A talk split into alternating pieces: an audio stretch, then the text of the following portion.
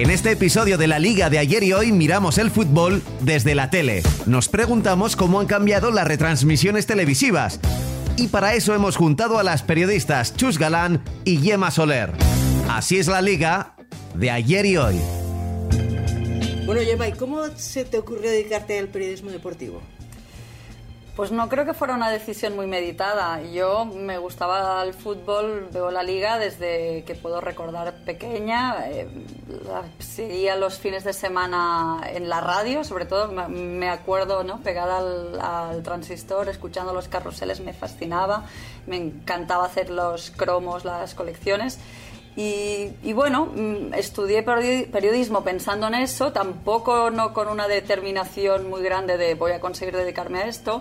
Eh, tuve la suerte de tener referentes, en, mi caso era Pila Calvo, que hacía el pie de campo de, de Cataluña Radio y luego TV3 y mira, se me dio por aquí y al, final lo, conseguí. Pero para mí fue muy importante, ¿no? Creo tener referentes mujeres haciendo una labor porque si no seguramente ni se me hubiera ocurrido a, a mí dedicarme a esto. Lo mío fue un poco distinto. ¿eh? Primero porque yo iba para medicina, o sea, no tenía nada que ver con el periodismo.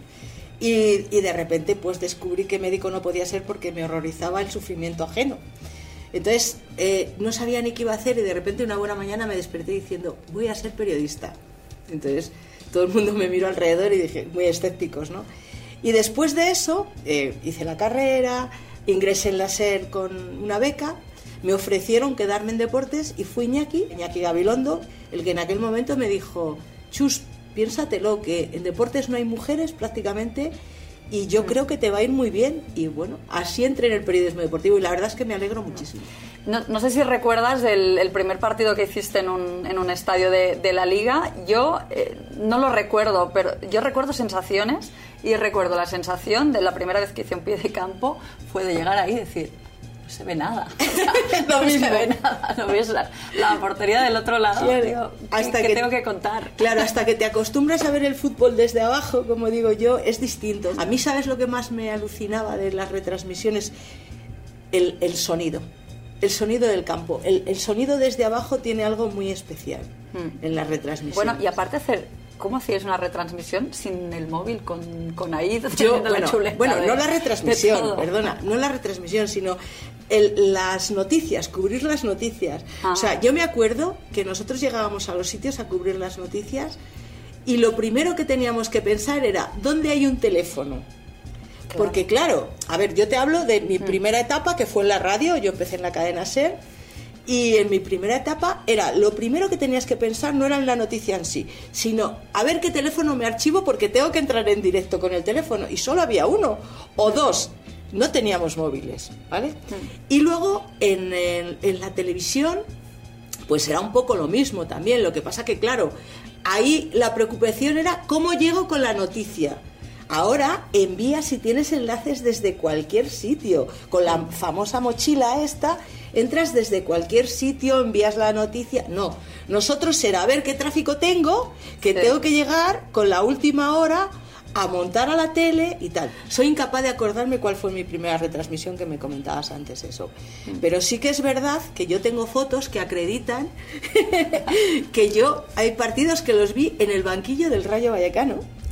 Y entonces el Rayo yo creo que estaba en la Liga Smartbank porque yo hice un ascenso, que eso fue mm, de mm. las cosas no sé que has vivido que, te dejan mucho pozo, ¿no? En la, en la profesión y he, vivido muchos acontecimientos importantes, pero quizá la alegría con que se vive el ascenso de la Liga Smartbana a la Liga Santander de un equipo modesto, esto es tremendo, ¿no? Además es que te integran en su celebración. Bueno, yo con decirte que de repente me vi en un vestuario lleno de hombres desnudos y yo decía, ¿dónde miro? ¿Sabes?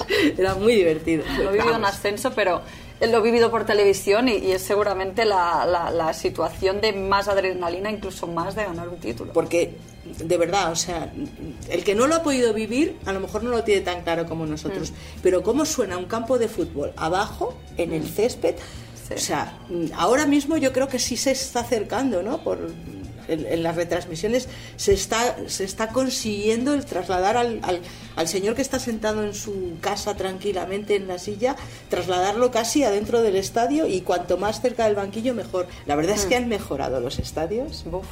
Es que es increíble cómo han mejorado los estadios, cómo han mejorado las retransmisiones.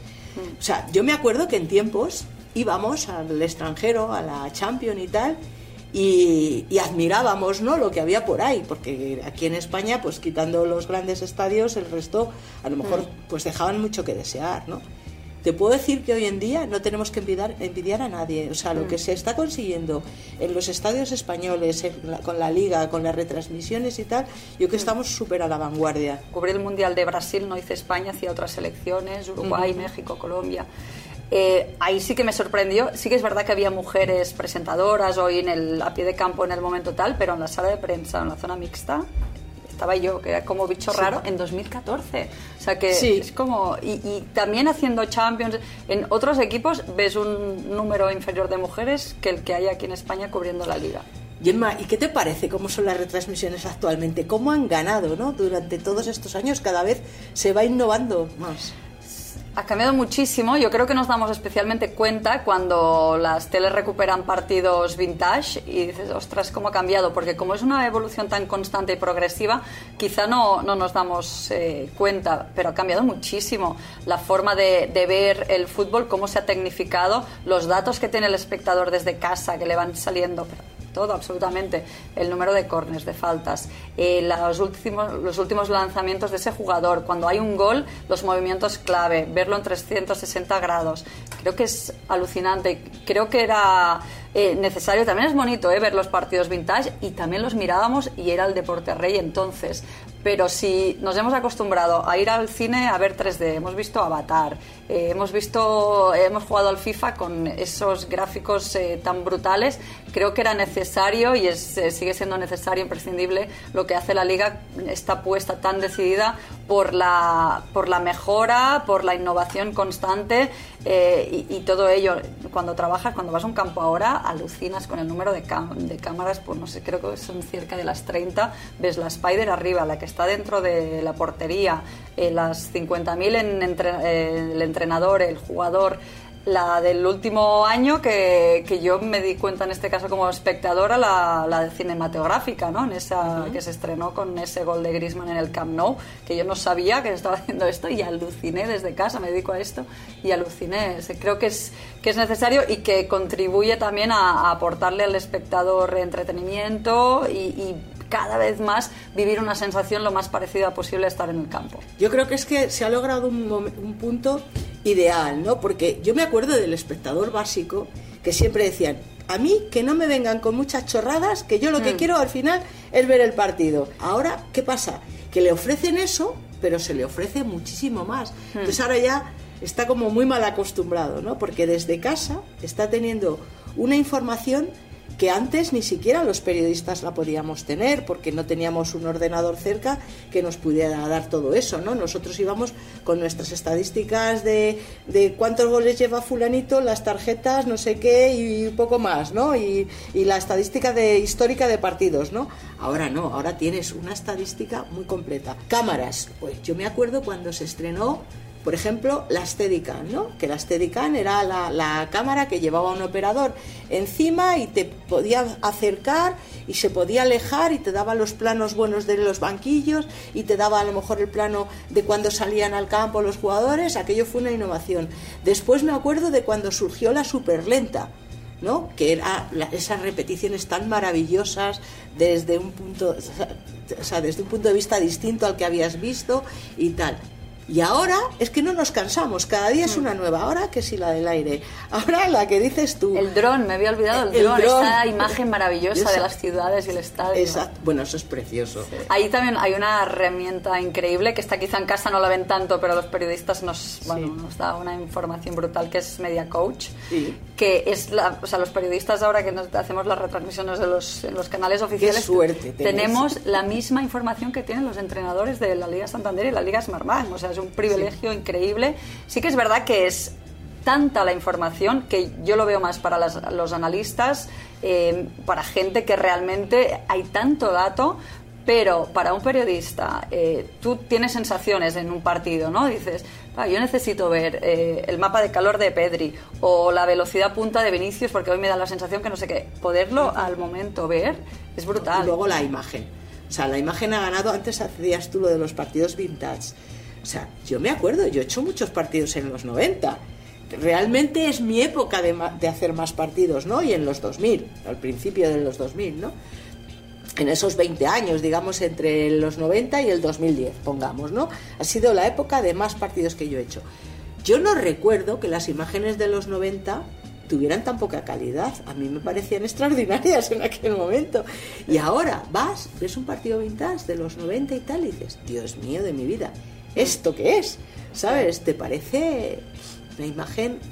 Pues no tiene nada que ver. Y claro, ya si ya le pones que puedes mover la imagen, que no sé qué, qué tal. Dices, Dios mm. mío de mi vida, ¿no? Antes me acuerdo los mejores partidos que se hacían pues con 10, 12 cámaras, a lo mm. mejor los, los mejores partidos, más luego las, a lo mejor las cámaras de personalización de cada uno. Es que no tiene, no hay color, vamos, es que no hay color con la época actual, ¿no? Claro, no, ahora aparte de estas chiquicientas mil cámaras, incluso en el túnel de vestuario, incluso hemos visto las arengas en los vestuarios sí, sí, sí. y todo, aparte de la posibilidad de meter un NG, un, cámara y ir siguiendo a un jugador, que esto te da una de información, de imágenes y de cosas para luego analizar y, y, rellenar también todas estas horas y horas de programación que, que la gente quiere ver, ¿no? Después de un clásico, pues quiere estar mucho rato analizando y viendo cosas. Y el fútbol, la verdad, es que ahora se ha convertido como, no sé, una superproducción, una peli de lujo así, mm. ¿no? Una serie de lujo.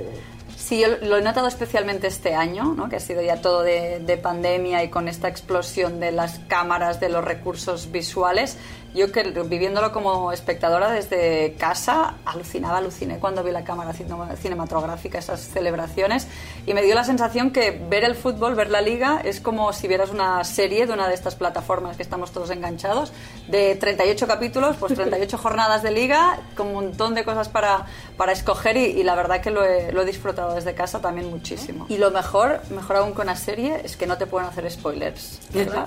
Pasa en directo, ¿no? Ah, o, o lo ves en el momento o, nadie te puede contar lo que pasa. Exactamente, no, es que eso es la magia del fútbol. Inenarrable, las cosas que forman parte como de nuestra vida, ¿no? Y el fútbol eh, es verdad que se ha demostrado que forma parte de nuestra vida. Mucha gente que no había visto fútbol, hmm. de repente eh, llegó el fútbol eh, cuando el encierro y después del encierro y tal, hmm. y lo acogió, pero vamos, como si fuera algo que, que lo necesitaba en sangre. O sea, muchísima gente en ese momento se, se, se, enganchó por eso, porque, porque bueno, pues mm. fue como un acompañante para sacarnos, sacarnos de las penas, ¿no?